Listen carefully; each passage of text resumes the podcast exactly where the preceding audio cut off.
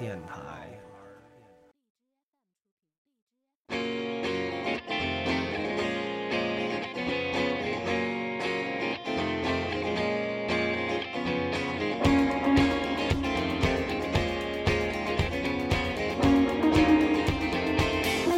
欢迎大家收听这一次的冒牌电台我是 catherine 在上海给你报道 so this time we are sitting in a super cool place right now, and uh, we are going to interview some new people that we barely see them in our life, but they do exist and they are cool. So this is the first time we will introduce a lady, and uh, she is going to talk about uh, her lifestyle and what she do for the work, and to share some experience with us. So let's say hi to you all. Hi everybody, 大家好. My name is Yumi, and thank you Catherine to uh, interview me. Well, I I'm Yumi. Uh, I'm working in the Speak Low, which is a bar, and I'm working in, in here two years. I'm from Japan, and then today like she's gonna interview me. Where did you work before before you come to Shanghai? Well, I I'm from Tokyo, so I used to work in Tokyo for five years as a mm-hmm. bartender. Mm-hmm. And then since I'm 18, since I graduated high school, so I started working this career. And after mm-hmm. five years, I moved to Shanghai. And right now, it's been two years in here. Mm-hmm. So why do you want to become a bartender? Oh, it's a really, really simple story. Mm-hmm. Uh, I used to live in Canada before when I was a high school student. So, at the moments, I really want to go to the uh, university and learn journalism and travel around the world. And yeah, making some articles in like so many fancy stuffs in the world. But I just thinking before graduation, like what I can do something like express my feelings, also like my idea to share. Mm-hmm. And then in sudden I just thought, oh, bartenders kind of like hits to my main points, like mm-hmm. creating the drinks, serving to the uh, audience, well, customers. Mm-hmm. So like I just thought, okay, that's cool. And that was the starter. So basically I want to go like some other places. That's the starter for my career. Okay, that sounds very cool as well. Cause like after I finish my high school, I have no idea what I want to do later. So after you become a bartender, what's your favorite uh, wine or cocktail? Well, it's been so many changes for myself and mm-hmm. so many trends. But recently, I love the one drink is called Corpse Reviver number mm-hmm. two. Sounds really awkward. It's a corpse reviving stuff, mm-hmm. But the ingredients really refreshing. Like, Not that much too high alcohol, but not too less. And also, they spray the um, lemon peels on top, so like really, really nice aromatic citrusy flavors comes afterwards. That's my favorite. So, uh, as a bartender, you definitely meet so many people like uh, come and go. Sure. So, can you tell a customer what that person like after you just meet them? Can you guess? Mm, that's um, that's really hard actually, especially the, uh, the guest who is coming for the first time.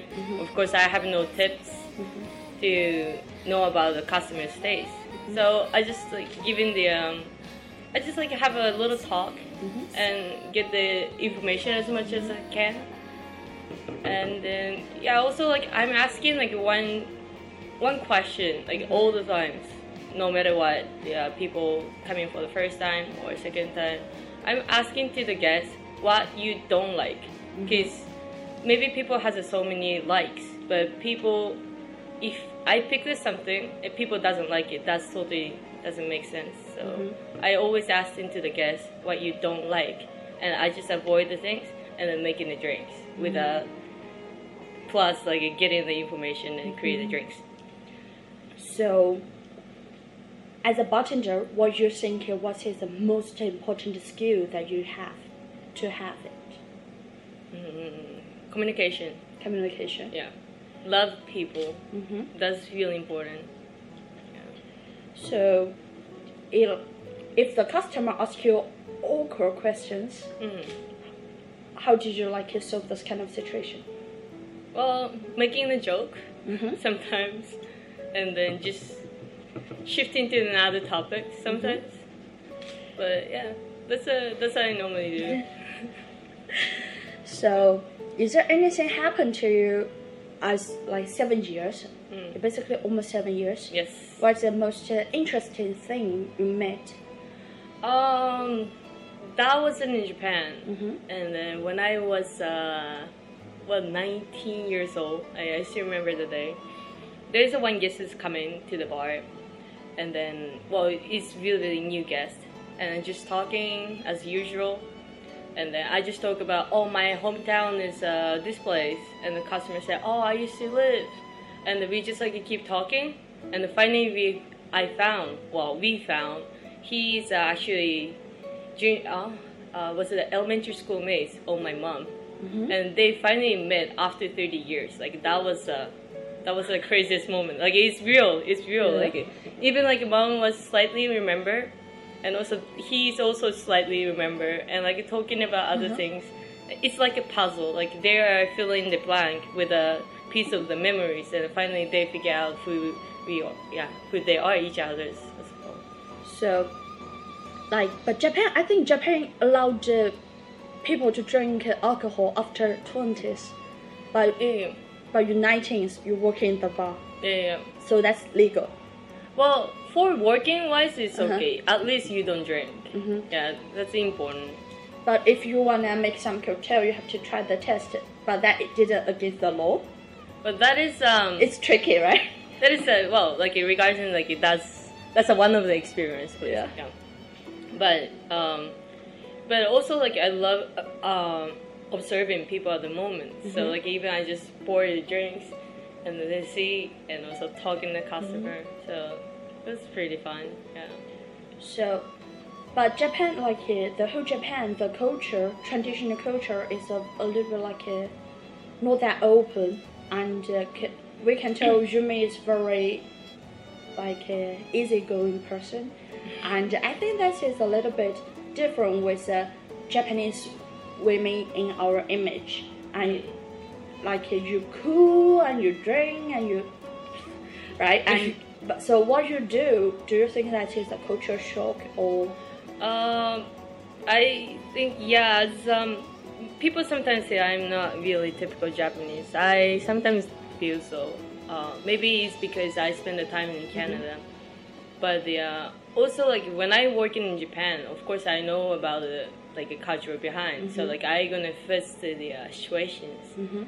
and that's also part of me but also like i'm kind of easygoing person Mm-hmm. as you know that's also part of me so it depends on the situation what the guest needs from me and Mm-hmm. what the what kind of me is fitting behind the bar it's also Mm-hmm. that's kind of adjusting it totally depends on like where you're gonna work and then it's um it's a different needs there. So that's why i'm trying to fit to the needs and also well but don't be you know changing to another person. Like it's still me. Yeah just a part of different perspectives of those. Yeah. So do you have your own recipes? Yeah, yeah sure of course. Mhm. yeah. So wh- when you created those Mm. recipes where did your your idea come from? I basically love eat eating. Like I'm super super foodie, so basically all the ideas comes from the uh, dishes. Also like some of the unique recipe, which is on the um, like some internet resources and research. And okay, this soup is really nice ingredients inside. And then also like a salad. Like these days, I made the drinks, which is idea from ce- ceviche, like which is a Pelosian food, like which is using the uh, well fresh fish marinated with uh, like some fruits and vinegars. So like I just convert in here, which is like using the tropical fruits and then using the vinegar and a little bit fish sauce inside and put the chilies inside. Yeah, I know it sounds like really weird, but yeah, basically like my ideas comes from food recipe. Yeah, pretty much. so do you speak chinese before you come to shanghai Three words, just only. 你好,好吃, 再见. That's all. but now like i think you can speak uh, some simple wo- some simple things right yes, super super simple. At, at least like I can survive in here. But yeah, 我可以说简单的中文，但是我不能说那么多。 So if a guest came and uh, other people are busy and the person only can speak uh, Mandarin Mm. and he's like blah blah blah, blah speak very very fast. Mm. How did you do? Well, first of all, I'm gonna say to the guests like, uh, 不好意思，你可以说慢一点吗？Then after that, if I cannot catch it, I'm gonna grab my my colleagues to little food and then come to my side, and then yeah, he's gonna help you. Yeah. Yeah, So, so you're born to Canada, yeah. Japan, and uh, Shanghai. So s- three Actually, different plus Melbourne, Yeah. Australia. Australia. So it's four different places at Mhm. all. So, what's the difference between female when they came to drink at those four different cities? The Mm. difference, like what kind of things they would prefer to order. Prefer to order. hmm Mm. So, like, Oh, obviously, you mean like it, yeah. guest guest preference? Yeah. I mean? Uh, yeah, they they has a quite a lot, Mhm. but basically, Canada is Canada, Melbourne. Actually, like I like I spend the time most of the time for studying, so like I I just only know about the pubs, like a beer pub. and Yeah, stuff. like unfortunately, yeah. Yeah. I'm gonna catch it up soon. But the uh, working wise, I work in yeah Japan and here Mm-hmm. like pretty long. And Japan is kind of mm, like people like more simple flavor. Mhm. Maybe because the uh, the Japanese food, like Mhm. as you know, like there's a sushi, Mhm. there is a miso soup, but like everything's like really simple ingredients, like using just only three or like maximum four. So people like drinking more, like for example, daiquiri, like which is using the rum, uh, lime juice, and sugar, just only three ingredients, and shaken. Mhm. So people like really simple, simple as much as simple. Yeah. but, but here is also people like simple flavor, but also people are pretty, are pretty, well welcome about the complex flavor as well. Mhm. Yeah.